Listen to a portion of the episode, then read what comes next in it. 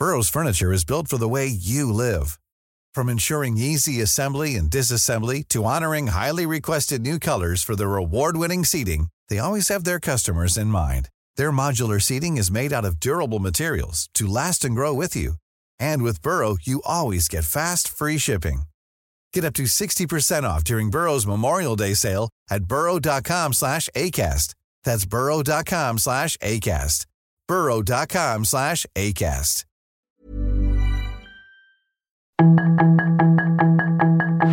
Tarde a tarde, lo que necesitas saber de forma ligera con un tono accesible. Solórzano, el referente informativo.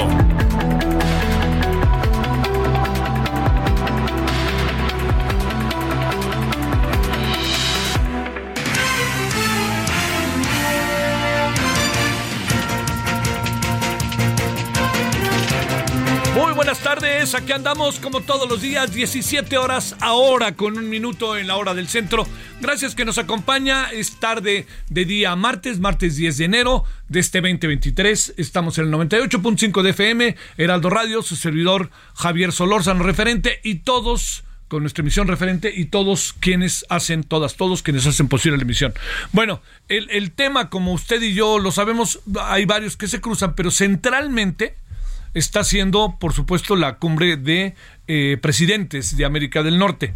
Es eh, por muchos motivos esta, eh, esta reunión importante, como lo hemos dejado saber desde la semana pasada, desde el día de ayer, insistiendo en ello.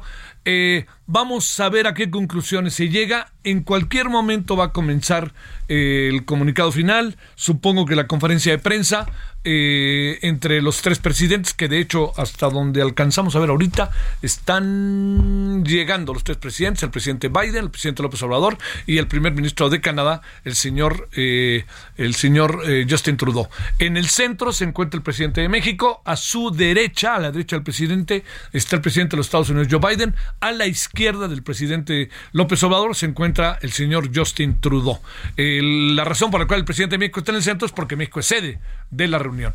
Eh, quien primero va a hacer uso de la palabra, más allá de las formas y todo, que es el presidente de los Estados Unidos. Sí, así es, y le, iremos contando al rato, iremos allá directamente hasta Palacio Nacional. Este, en segundo lugar irá el presidente, el primer ministro Justin Trudeau, y en tercer lugar irá en el centro el presidente de México, Andrés Manuel López Obrador. No sabemos si esta es una sesión de preguntas-respuestas, muy probablemente sí. Eh, le diría que varias veces me ha tocado estar en ellas. Eh, eh, he tenido la fortuna de estar en ellas y generalmente hay preguntas, eh, preguntas de las tres este, delegaciones, ¿no? De los periodistas de cada uno de los países que están participando, que están cubriendo la fuente del presidente de, bueno, del presidente de su país, ¿no? Que ese es el, el asunto. Es un mensaje, yo diría que fundamentalmente que busca este mensaje pues llegar a las conclusiones. Ha habido mucha controversia porque se asegura que Estados Unidos ya conocer eh, las conclusiones me parece, sí, sí, podría ser, pero ¿sabe qué? Me parece que no dice mucho el documento, ¿eh? No dice mucho el documento. Generalmente estos documentos están muy llenos de palabras, no, no, no alcanzan a llegar a un nivel muy alto. ¿Sabe por qué razón? Porque los grandes acuerdos están abajo. Claro, sí importa lo que van a decir y sobre todo quiénes son ellos, quienes están ahí presentes los tres este, mandatarios y ya lo que digan, porque es un poco como conclusión. Pero a ver, vamos a ver qué dicen al rato, le diría yo el tema eh, seguridad, el tema TEMEC, que todo indica que parece que no se tocó, porque recuerde que hay un panel de discusión sobre este tema, sobre el tema de la energía, particularmente por las demandas de Estados Unidos y Canadá, particularmente de Canadá. Está también el tema del TEMEC, el tema del trabajo, ¿no? De los trabajadores, que habrá que ver si se pone en la mesa, lo dudo. Pero lo que es importante es que hay otros asuntos que sí tienen que ver. Por ejemplo, migración tiene que ver con los tres. Hay una hay un acuerdo con Canadá maravilloso de que van muchos migrantes mexicanos a lo largo de una temporada a trabajar a Canadá. Canadá los recibe, tienen todos sus papeles legales, pueden salir a la calle sin que nadie los esté persiguiendo y se van un tiempo y ya regresan. Bueno, esa es una de las eh, de las eh, de las cosas. Eh, lo que está para ver es qué se dice del acuerdo de los 30 mil migrantes que se supone cada mes o algo así van a ser expulsados materialmente de los Estados Unidos a México bajo el quédate en México y habrá que ver también el tema, por supuesto, que cruza los tres, aunque en mayor medida evidentemente a México y Estados Unidos, que es el tema del narcotráfico. Entonces, en eso andamos, en la medida en que vayan dándose las cosas, si le parece, yo le vamos informando. Eh, ¿Sabemos quién está ya en, en el Palacio Nacional? A ver, no sabemos, no, bueno, ahorita está uno Ayer estaba Mario Miranda, pero no sé hoy, quién ande por allá. Pero para que usted sepa que, vamos a, este, que, ese tema va a ser un buen rato, porque incluso vamos a, a este, a llevar a cabo una, una conversación eh, sobre el tema. Pero, a ver, le diría yo, a ver, tantito. En el dos, lanzamos la idea a regional wide approach to a regional wide problem. The idea grew into the Los Angeles Declaration on Migration con base en which 21 countries con 20 at the Summit of the Americas six months ago. Eh, ahí hay una referencia del presidente Biden a la reunión y a las conclusiones que se llegó en la cumbre de Los Ángeles, a la cual el presidente mexicano le hizo lamentablemente el feo. Y no es casualidad que lo esté hoy haciendo referencia al señor Biden porque sí que le presionaron, no presionaron, pero sí que empujaron para que fuera. Noemí Gutiérrez está por allá, al ratito si le parece. Entonces, ahí vamos yendo y viniendo, ¿no? Vamos yendo y viniendo allá a Palacio Nacional, a ver qué nos dice Noemí en un ratito, eh, porque le insisto, vamos a conversar al ratito con Arlene Ramírez Uresti, doctor en Relaciones Internacionales del TEC de Monterrey, para ver cómo ve estos primeros acuerdos. Están, está ahorita dándose a conocer lo último de lo último de lo que está sucediendo sucediendo. Bueno, este tema, en la medida le insisto, en que pase algo, le pido que no le cambie de estación para que le contemos aquí. Sé que muchos lo hacen. Yo también le pediría que se quedara. Por cierto, Apolinar, te mando muchos saludos. Un gran, gran, gran personaje. Muchos saludos, Apolinar a ti y por tu paciencia. Bueno, pero más allá de ello, lo que sí le quiero decir es que estamos eh, con ese tema. Hay otro tema que también me parece, eh, que me parece, a ver, yo le diría hasta hasta dónde le damos con este tema de la violencia. No para, no para. 666 personas, ¿no? muertas en el en el primer en la primera semana de enero por hechos violentos. ¿Son 666 o no? No, porque es que no creo que a lo mejor estoy diciendo más. Que luego dijeron que al revés era el número del, del diablo y no sé qué, que estaban ahí especulando que era, este, ciento qué, son, sí, ciento, no, a ver, eh, eh, eh, no, mejor no, ahorita le digo, ¿no? Este, mm, eh, para no, para no adelantarme. Bueno, pero la cosa está en que hay, no, no, no para no para la violencia, no para y eso a mí me parece que es eh, brutalmente delicado, porque al no parar la, la violencia, estamos, sí, es 666, confirmo, al no parar la violencia, eh, significa que las estrategias no están funcionando. Fíjese, primera semana de enero. Uno diría, bueno, empieza el año, estamos echándonos a andar, es muy importante que este que hagamos algo en este sentido este ojalá puedan las cosas poderse no este digamos atemperar cosas de esta naturaleza. Y nomás le digo que no. Nomás le digo que no y que no y que no. Y además en estados en donde no ha parado la violencia y además pareciera que es lo más brutal le diría yo que se normaliza la violencia Normalizar la violencia es lo peor que nos puede pasar, porque perdemos la capacidad de asombro ante las cosas. Y perder la capacidad de asombro ante las cosas significa que las empezamos a ver como parte de nuestra cotidianidad. Es parte de nuestra cotidianidad la violencia. Es parte de la cotidianidad que a un hombre lo golpeen más allá de la disputa en un bar llamado La Polar. Es parte de la cotidianidad que ataquen al Ovidio, que lo quieran agarrar y que en el camino desaparezcan personas porque a lo mejor están ligadas con él. Es parte de la cotidianidad que a tres mujeres las asalten y que por más que presenten este demandas y denuncias ante el Ministerio Público les digan, no, hombre, pues, ¿qué, estaban haciendo ustedes? Pues, ¿para, qué, ¿Para qué van ahí? Todo eso, cuando lo normalizamos, créame, adquiere, adquiere la vida de nosotros una dimensión, como se lo digo, ¿eh? en donde se pierde el sentido de la civilidad, el sentido de la condición humana, el sentido de la solidaridad humana, etcétera. Yo le diría que esa es una de estas cosas en donde si seguimos con el tema de la violencia como estamos siguiendo, hoy en la noche abordaremos de nuevo el tema. Y bueno, algo que le cuento, no me adelanto mucho para que al rato tengamos los detalles. Los dos estudiantes de la Universidad de Guadalajara, tres estudiantes de la Universidad de Guadalajara que fueron detenidos por una protesta me parece inaudito, ¿no? Que los lleven al puente grandes palabras. No, no, no extiendan las broncas, no extiendan las broncas entre el gobierno del Estado y la Universidad de Guadalajara a través de los estudiantes, por favor. No, no, no, no la rieguen. Le digo, lo digo por los dos, empezando por el gobernador, ¿eh? No la rieguen. Diría otra palabra, pero no la rieguen por favor, los estudiantes tienen derecho a manifestarse. que Ahora resulta que hay, quieren, ellos se oponen a que un parque industrial, este, en fin, lo que fuera, y, por eso ameritan la cárcel tres jóvenes entre 20 y 25 años, hombre, y ellos están diciendo por qué razón. Bueno, esas son las cosas, algo de lo que tenemos. Eh, también eh, el tema del Cata Domínguez, el eh, jugador del Cruz Azul, la defensa central del Cruz Azul, de su Chapo Fiesta, resulta que que bueno, ya sacó un comunicado a la federación y el Cruzul. Deben de ser más severos, hombre. Luego el Cata hizo un mea culpa y listo. Espérenme, no me importa ni en qué equipo juega este hombre. Pero tienen que hacer algo, hombre. Son chavos, son niños, hay un estruendo, lo suben a redes, por favor, compórtense, compórtense, tomen medidas. El problema que tenemos con el narcotráfico es mayúsculo. La herencia del narcotráfico está siendo mayúscula. El problema con los niños y los jóvenes es que de repente algunos de ellos los ven como un, un, un ejemplo a seguir o una imitación o una aspiración en sus vidas. Por favor, deben de ser más severos. No estoy diciendo que amanden al señor Cata, este, lo, lo suspendan de por vida, no, pero se tiene que ser más severo. Se tiene que dejar claramente, claramente establecido que lo que está pasando es que lo que pasó es algo que se considera total y absolutamente delicado y serio.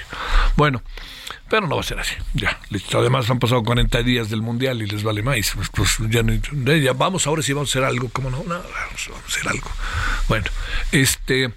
Algunas cosas que para cerrar, antes de irnos con Arlén Ramírez Ureste, es Uresti, es que eh, tenemos un PIB superior al de la Unión Europea, dice el señor eh, Trudeau.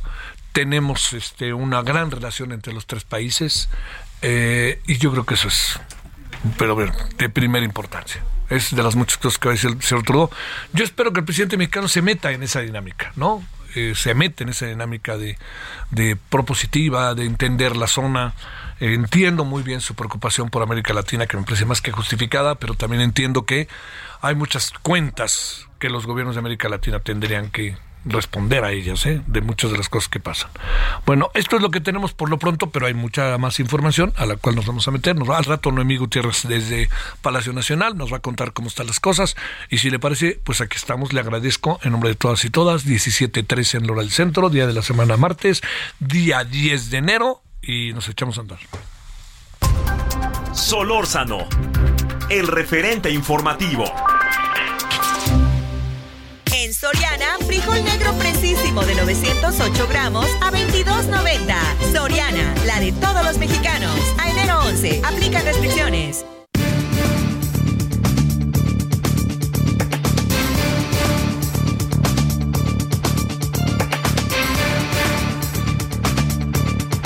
Bueno, dos, dos, eh, dos asuntos, dos asuntos sobre el tema de la cumbre para darle incluso pie a la conversación con Arlene. El primero es que Biden agradece a López Obrador aceptar recibir en México a migrantes que no están realizando el proceso correcto para ingresar, eh, las inversiones históricas en infraestructura e innovación que traerán beneficios en Norteamérica, eh, Biden a AMLO y a Trudeau, estoy agradecido por tenerlos como socios y amigos, ¿qué otra cosa para que usted esté más informado? Este, y bueno, ya entonces al ratito hablaremos del tema, como ya le había dicho, de, de los este, Javier, Iván y José, estudiantes de la UDG, que es increíble que los hayan tenido ahí en Puente Grande, como le decía hace rato. Al rato hablaremos del tema. 17.14 en Lora del Centro. Arlen Ramírez Uresti, doctora en Relaciones Internacionales del TEC de Monterrey. Querida Arlen, gracias. ¿Cómo has estado? Buenas tardes. ¿Qué tal, Javier? Un gusto saludarte. Muchas gracias por la invitación. Al contrario, es un gusto tu participación para nosotros. A ver, déjame plantearte, este, digamos, hay cosas que se dicen, hay cosas que no se dicen, hay cosas que se ven, hay cosas que no se ven, hay cosas que están ahí. Ahorita todos ponen buena cara, no me parece mal, pero ¿qué piensas de lo que ha pasado hasta ahora? Eh, tomando en cuenta que, hubo de creo no reclamos y que el que se convirtió, el que se colocó como en una posición, no digo más cómoda, pero más separada, pues es el señor Trudeau. No, definitivamente una cumbre muy eh, importante, necesaria. Estamos viendo justamente ahora en el, en, el mensaje a los medios, pues eh, las líneas discursivas reales de lo que ocurrió tras esas puertas y en esas conversaciones bilaterales. La, la eh, las prioridades importantes eh, definidas no ya previamente por el presidente de los Estados Unidos y el primer ministro Trudeau en temas energéticos, en temas de seguridad, de crecimiento, hablan mucho de resiliencia económica, un término, Javier, que como tú sabes globalmente está cobrando mucha fuerza, sobre todo por el impacto climático y el problema en las cadenas de suministro. Eso nos refiere, por supuesto, pues a que México sí o sí tendrá que hacer ajustes, tendremos que eh, eh, ir moviéndonos hacia la tendencia regional para crear, obviamente, eh, el crecimiento esperado, pero sobre todo para lograr, como lo han dicho los, los, los jefes de Estado en este momento, pues crear, obviamente, una región competitiva y en donde el valor democrático, ¿no? Y el, el empuje hacia la ciudadanía y hacia los inversionistas privados, pues vaya de la mano con el gobierno.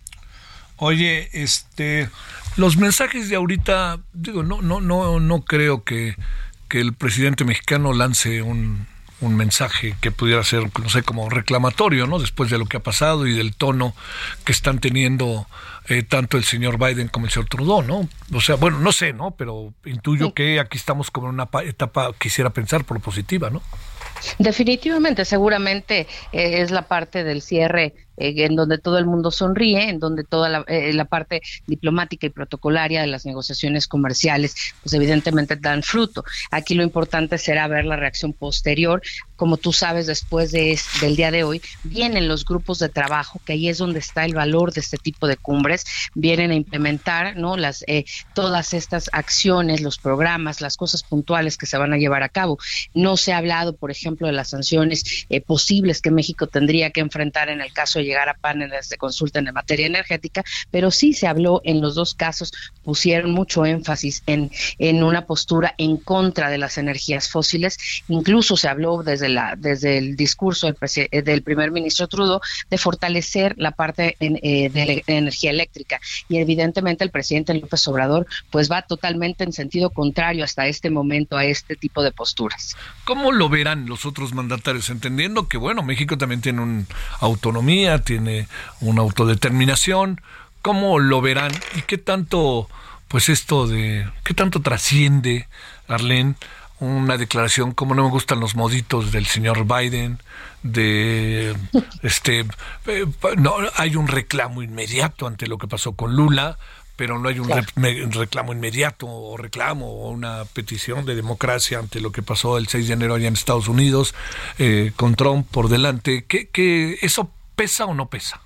Sí, definitivamente, porque más allá de la soberanía y de la capacidad de autodeterminación de, la nación, la postura que se está viendo a nivel internacional es la postura del jefe del Ejecutivo, de la persona, ¿no? De una postura filosófica, política, ¿no? Ideológica, mucho más allá de, la postura del Estado.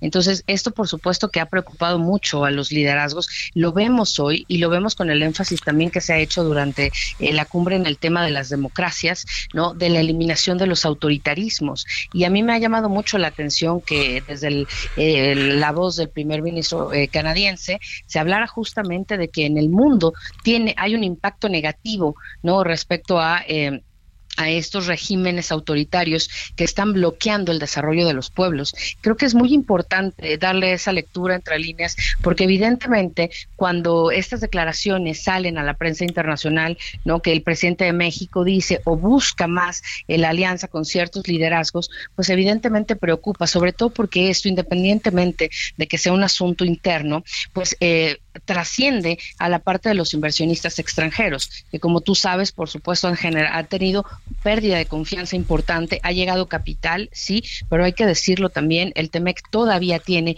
muchas áreas de oportunidad, no se ha implementado como debería y las expectativas de crecimiento a partir de la renovación y la transición de NAFTA a TEMEC eran muchísimas y México no ha estado quizá a la altura suficiente para cumplir con todas esas expectativas este lance o este incidente de ayer en donde el presidente mexicano habla de que deberían de ayudar más a América Latina, este, que es el hombre indicado, el señor Biden, pero cuando se habla de que eh, el presidente Biden le dice, oigan, nosotros somos los que más apoyamos el, el mundo, ¿no? Los que más ayuda económica hacemos definitivamente bajo una postura asistencialista, el enfoque eh, de, paliativo hacia la migración, no, pues no es el correcto. Em, Estados Unidos ha tenido mecanismos de cooperación muy ambiciosos, muy importantes, pero hay que decirlo claramente, los estados, los, países expulsores de migrantes siguen recibiendo ayuda por cuestiones humanitarias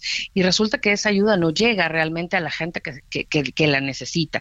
Los problemas internos de los países eh, expulsores de migrantes deben ser resueltos por sus propios gobiernos. Y creo que va mucho hacia allá la, respuesta del presidente Biden. No es un tema de asistencialismo, no es un tema de falta de ayuda, es el empoderar incluso a esos regímenes que siguen estando no eh, carentes de políticas públicas y de una infraestructura ahora no se, se, agradece al presidente de México aceptar este, esa recepción de migrantes mensuales.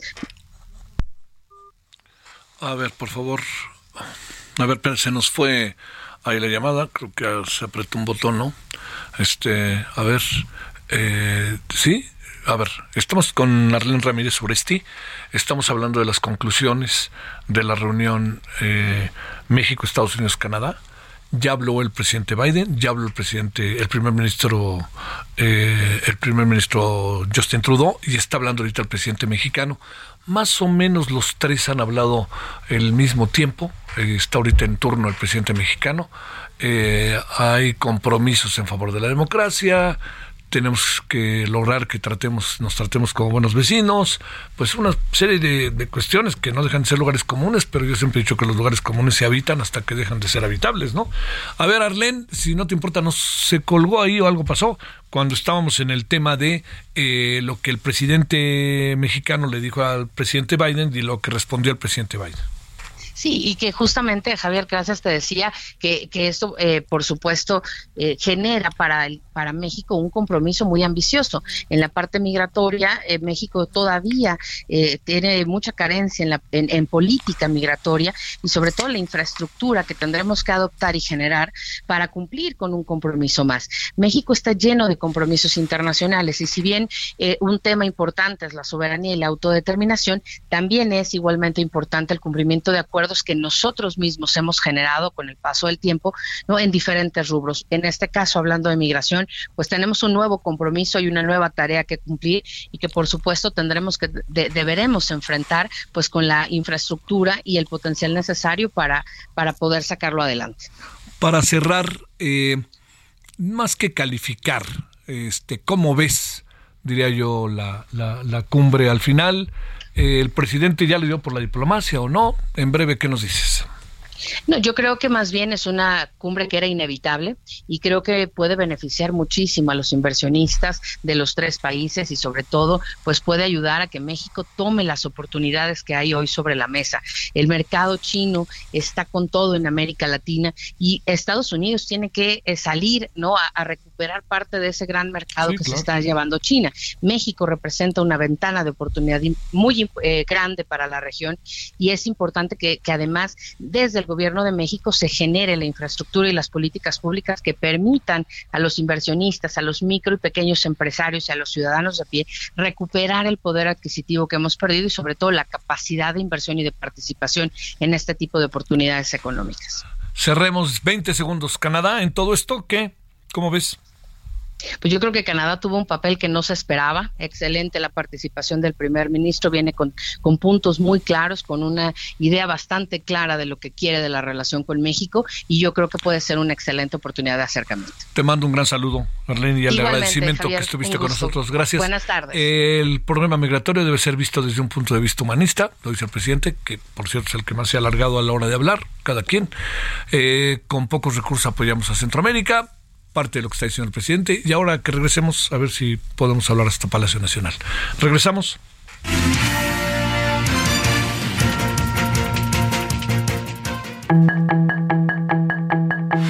El referente informativo regresa luego de una pausa.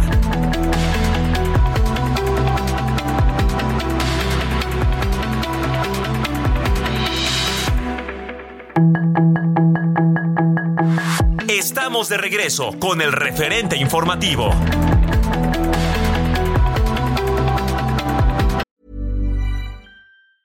Burroughs Furniture is built for the way you live. From ensuring easy assembly and disassembly to honoring highly requested new colors for their award-winning seating, they always have their customers in mind. Their modular seating is made out of durable materials to last and grow with you. And with Burrow, you always get fast, free shipping. Get up to 60% off during Burrow's Memorial Day sale at burrow.com slash ACAST. That's burrow.com slash ACAST. burrow.com slash ACAST.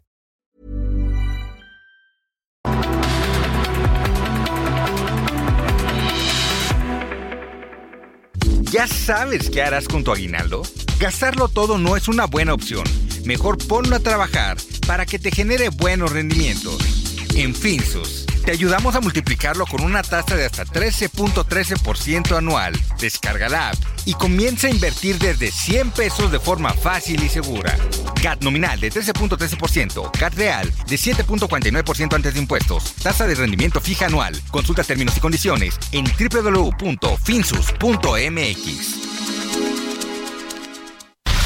En el referente informativo le presentamos información relevante. El alcalde de Coyoacán, Giovanni Gutiérrez, dio el banderazo de salida de 26 patrullas, 10 motocicletas y 4 cuatrimotos con las que se combatirá la inseguridad en esta demarcación. El alcalde expresó que estas unidades estarán en los 45 cuadrantes de dicha demarcación, que son principalmente Centro de Coyoacán, Los Culuacanes y Los Pedregales. Hoy dio inicio de manera formal la cumbre de los líderes de América del Norte.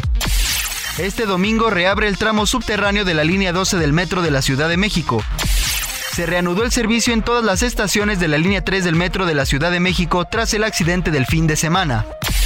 Claudia Sheinbaum advirtió que van por más implicados en el caso del restaurante bar La Polar.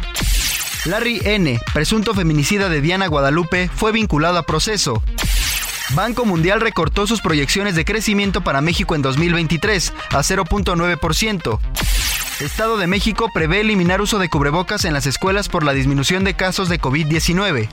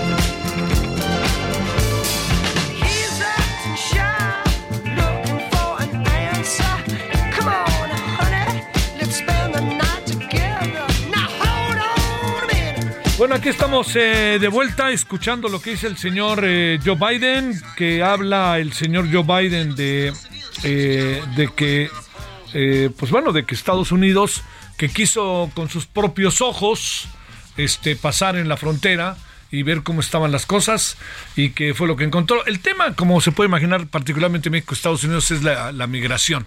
Eh, trilateral es este eh, la verdad que el presidente Justin Trudeau, el primer ministro rectificó Justin Trudeau, dijo cosas muy interesantes previo a todo esto en, en Canadá y también hoy, eh, aquí ante todos. Estábamos escuchando o estamos escuchando a Doris Stewart. Do you think I'm sexy? ¿Crees que soy sexy?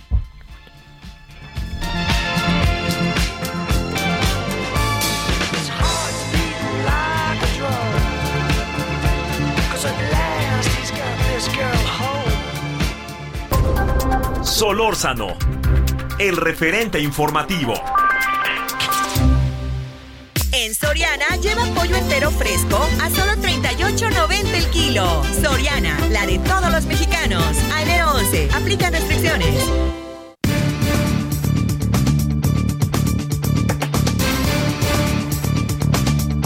Bueno, vámonos a las 17.34 en hora del centro. Escuchamos a Luis Stewart porque si quiere felicitarlo, hoy es el día de su cumpleaños. Noemí Gutiérrez, te saludo. A ver, ¿qué anda pasando? ¿Qué han dicho los presidentes? ¿Qué les preguntan? ¿Cómo has estado? Buenas tardes.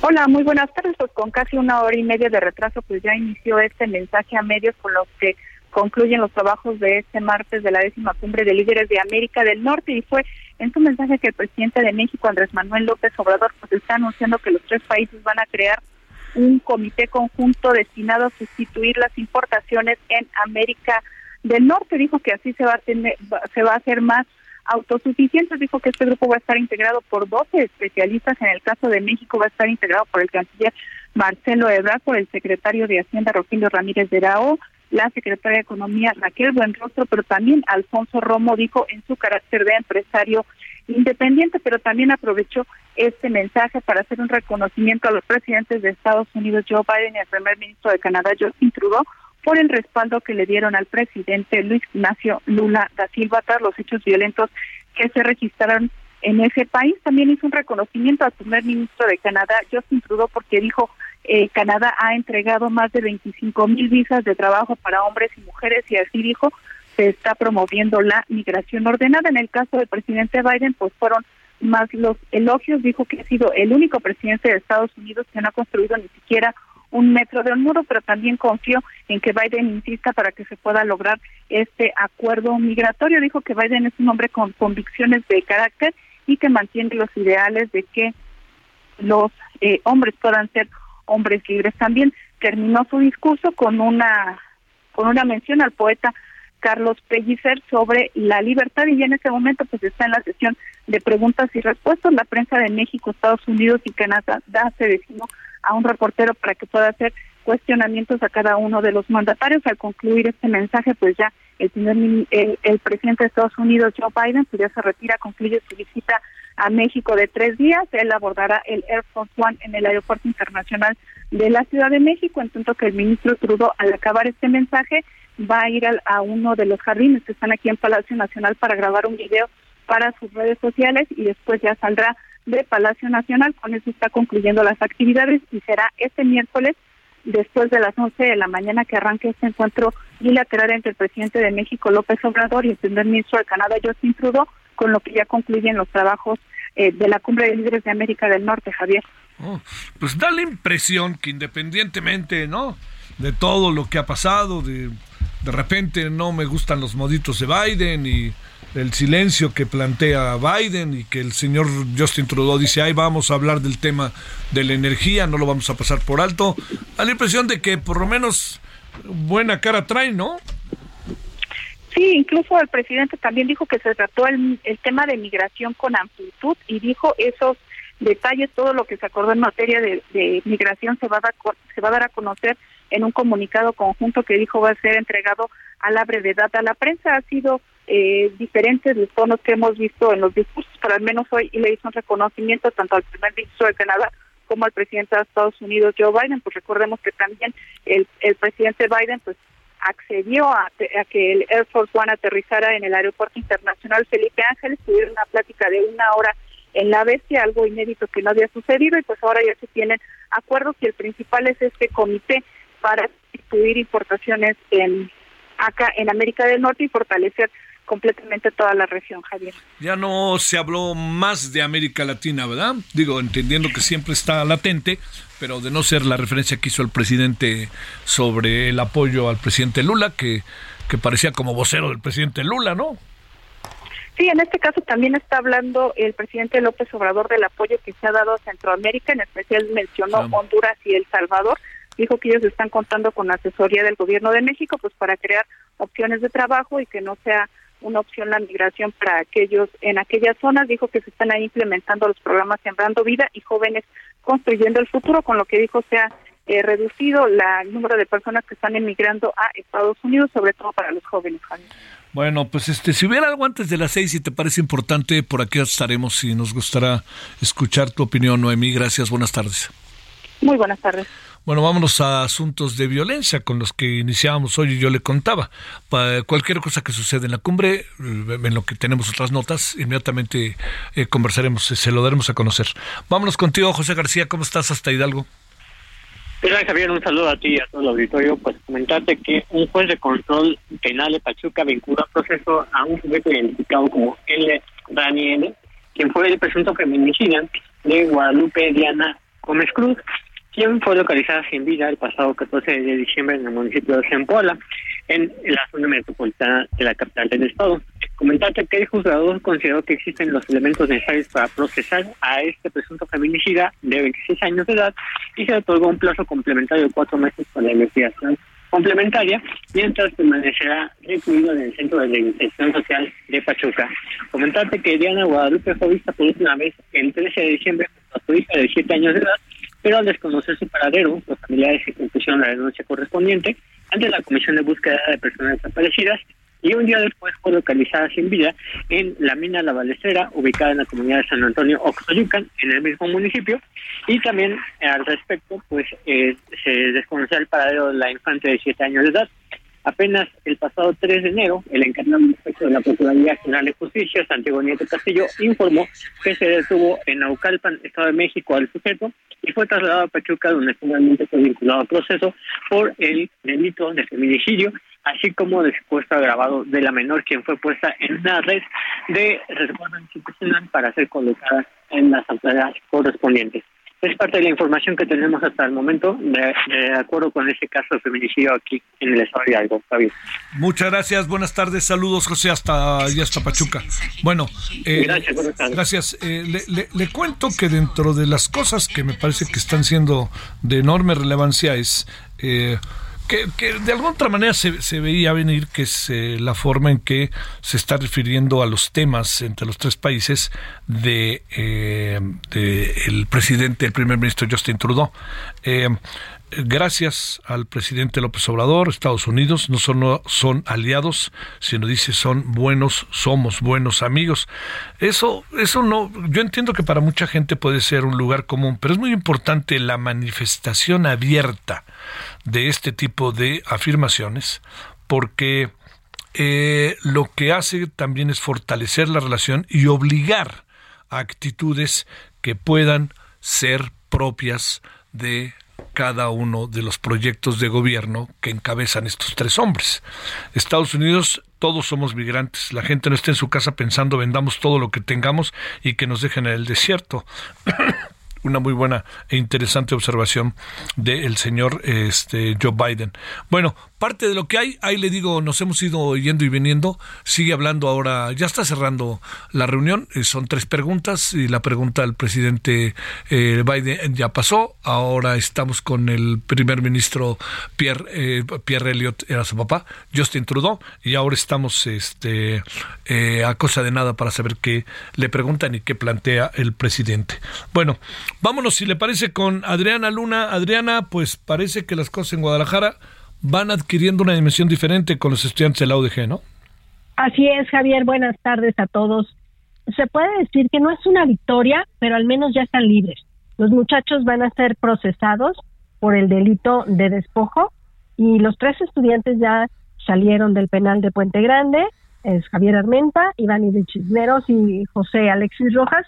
Se les vinculó al proceso a, a proceso por este delito de despojo. Recordemos que ellos acamparon 144 días en este predio ubicado en la colonia Huentitán, pero como eran más de tres los que acamparon, entonces se acreditó el agravante de violencia.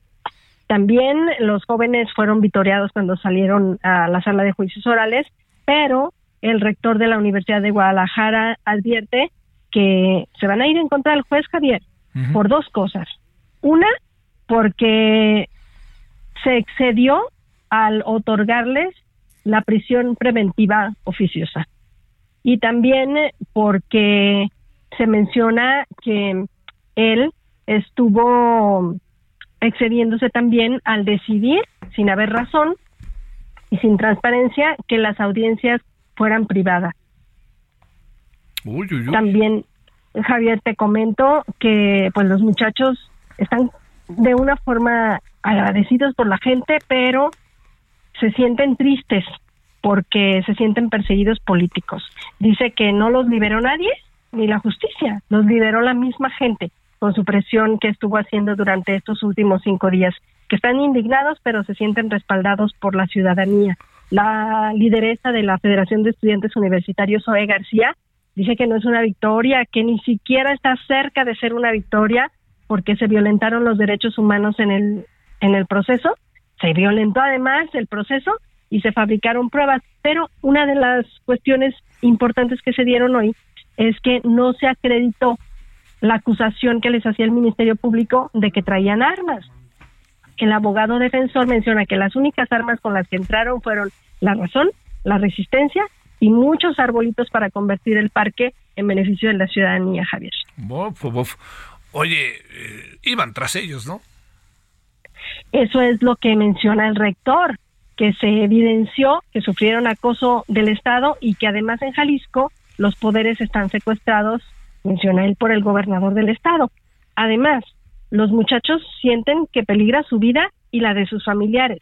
Entonces van a aceptar la protección que ha ofrecido la Secretaría de Gobernación para garantizarles la integridad a ellos y a sus familias.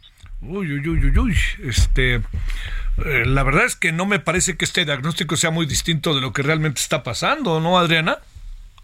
Está complicado el asunto, Javier, porque además ellos se tienen que presentar dentro de cuatro meses a una nueva audiencia para ver qué más ha avanzado el caso, ¿no? Pero también hay varios señalamientos, el hecho de que se iba a pedir el cambio de juez, porque sucede que el juez en cuestión está casado con una exregidora que llegó a ser síndico, vinculada con Movimiento Ciudadano y que tomó eh, decisiones o estuvo al menos involucrada en muchos de los acuerdos que beneficiaron a quién crees? A las desarrolladoras que están a cargo del proyecto de. ¿De qué se trata exactamente, Adriana, este proyecto? ¿Es residencial o industrial? Es bueno, es, es un todo junto, Javier.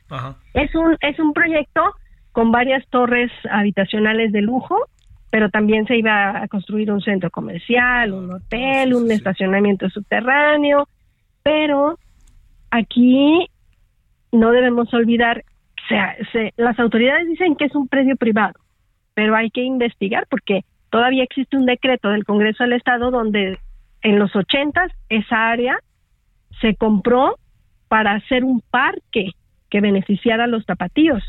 Ya después hubo acuerdos, las mentadas APP que se mencionan y total que al final de cuentas el predio está en manos de privadas, empresas privadas, que son las desarrolladoras, pero se va a investigar si cumplieron con las prestaciones, si es que si se pagó o no se pagó, porque hay duda de que hayan pagado algún dinero, porque al inicio se cotizó ese predio en dólares, pero en dólares cuando estaban a 10 pesos ya está a 20 pesos el dólar y no se ha revaluado el precio del terreno. Hay muchas cuestiones que hay que investigar ahí y que la verdad, Javier, huelen hediondo. Oye, ¿a qué distancia está, por ejemplo, qué de Guadalajara? ¿Qué parte de Guadalajara podríamos poner como referente del centro, por ejemplo? ¿En qué parte se encuentra? Les, les voy a dar un dato que no lo van a olvidar. ahí nació Vicente Fernández, por eso es el charro de Huentitán. Ah, Está ubicado al norte de Guadalajara. Cierto, cierto. ¿Y a qué distancia estará del centro? ¿Qué? Del centro, con tráfico o sin tráfico, Javier. bueno, con tráfico, porque así es la vida, con tránsito. Aproximadamente unos 25 minutos. No, hombre, está en el mero centro de la ciudad. Os digo, está en una zona céntrica, quiero decir, de la ciudad. Sí, Sí, prácticamente, bueno, es Guadalajara. Es el límite de Guadalajara. sí, sí, sí. Bueno, te mando un saludo, Adriana. Te mando un fuerte abrazo a ti y a toda la audiencia. Gracias, Adriana. En la tarde, este, vamos a, en la noche le vamos a entrar al tema. A ver si podemos hablar con todos los actores centrales de lo que ha venido sucediendo con este tema. Bueno, estamos, eh, le recuerdo que está terminando la cumbre. Eh, todavía mañana hay un encuentro en- bilateral entre el presidente López Obrador y el primer ministro de Canadá, Justin Trudeau. Eh, ya pasaron tres preguntas, ya el presidente Biden le preguntaron sobre estos documentos que se dio a conocer, que se habían encontrado sobre él, que en su carácter de vicepresidente dijo que no tiene la más remota idea de lo que hay ahí así tal cual, lo que es tener luego cierta tranquilidad de conciencia o, se- o ser un muy buen evador, evasivo, como usted lo quiera ver, de las cosas.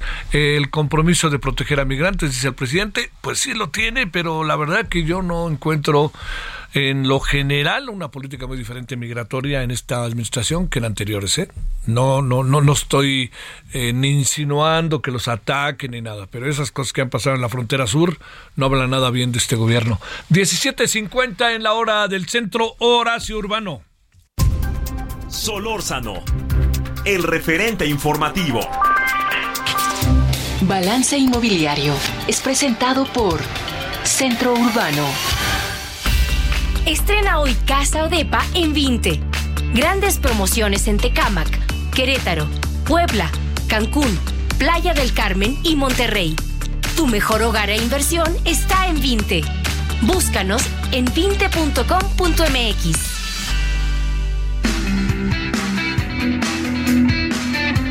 Bueno, como todos los días martes, con enorme gusto saludamos a Horacio Urbano. Querido Horacio, ¿qué tenemos esta tarde? ¿Cómo te ha ido? Oye, pues, eh, pues la cuesta de enero, mi querido Javier, la cuesta de enero que está pegando, y más en tiempos donde venimos con inflación y venimos con la desaceleración de la economía, con pandemia, con cambios de trabajo, entonces todo un tema donde, si te acuerdas, las abuelas siempre decían que los bienes son para reparar los males. Pues en este caso tengo una solución para reparar los males, pero sin tener que deshacerse de los bienes, que es, mira, eh, el crédito de liquidez hipotecario significa que tú tomas un crédito poniendo como garantía una propiedad de un bien raíz, puede ser tu casa o puede ser otra propiedad, te dan una cantidad de dinero que tú puedes utilizar para lo que quieras y eso te va a permitir tener un crédito de largo plazo con tasa bastante menor a lo que se pagaría, por ejemplo, con una tarjeta de crédito.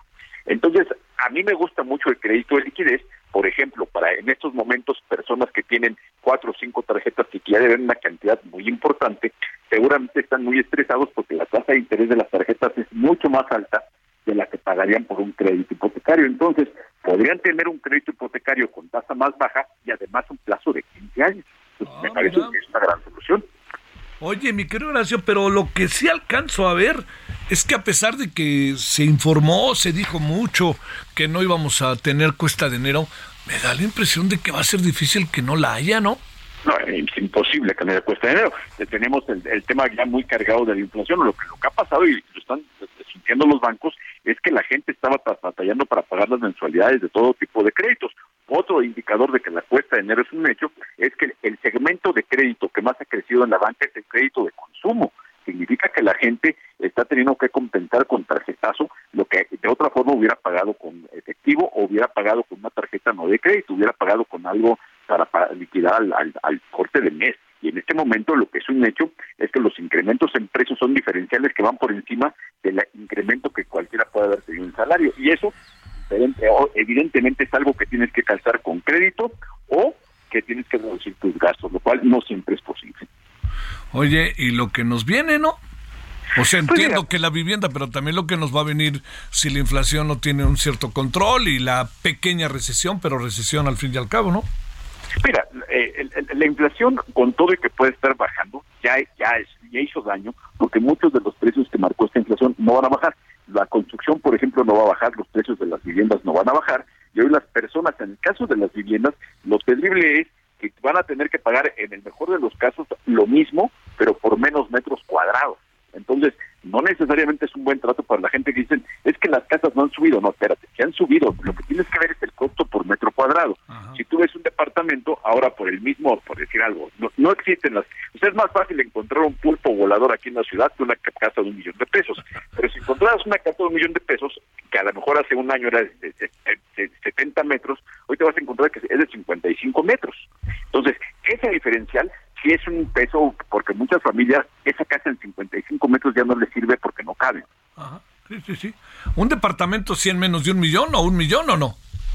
No, en la Ciudad de México no. no, es posible. En la Ciudad de México la operación promedio está encima de 3 millones de pesos, lo cual es terrible porque el 70% de la población no puede pagar viviendas de más de pesos. Entonces, si es un tema, y además las rentas están subiendo mucho, y las rentas están subiendo mucho en algunas colonias centrales por aquello del fenómeno de los famosos nómadas digitales, que ya hay colonias donde llegas y te bajas a desayunar y ya te pides aquí, pide tu desayuno en inglés, porque eso es lo que marca algunas colonias. Horacio Urbano, buen martes. Abrazo fuerte, querido Javier, buen año. Gracias. Balance Inmobiliario fue presentado por Centro Urbano. Bueno, nos vamos la cumbre en la noche, Marta Bárcena en la noche. En la noche también tendremos el tema Guadalajara de los estudiantes que han sido liberados, pero van a seguir el juicio a través de en libertad, pero van a seguir el juicio. Bueno, lo esperamos el ratito. Adiós.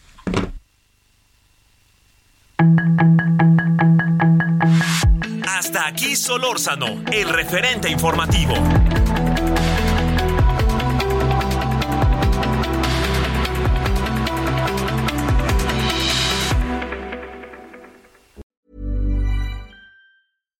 Here's a cool fact. A crocodile can't stick out its tongue. Another cool fact, you can get short-term health insurance for a month or just under a year in some states. United Healthcare short term insurance plans are designed for people who are between jobs, coming off their parents' plan, or turning a side hustle into a full time gig. Underwritten by Golden Rule Insurance Company, they offer flexible, budget friendly coverage with access to a nationwide network of doctors and hospitals. Get more cool facts about United Healthcare short term plans at uh1.com.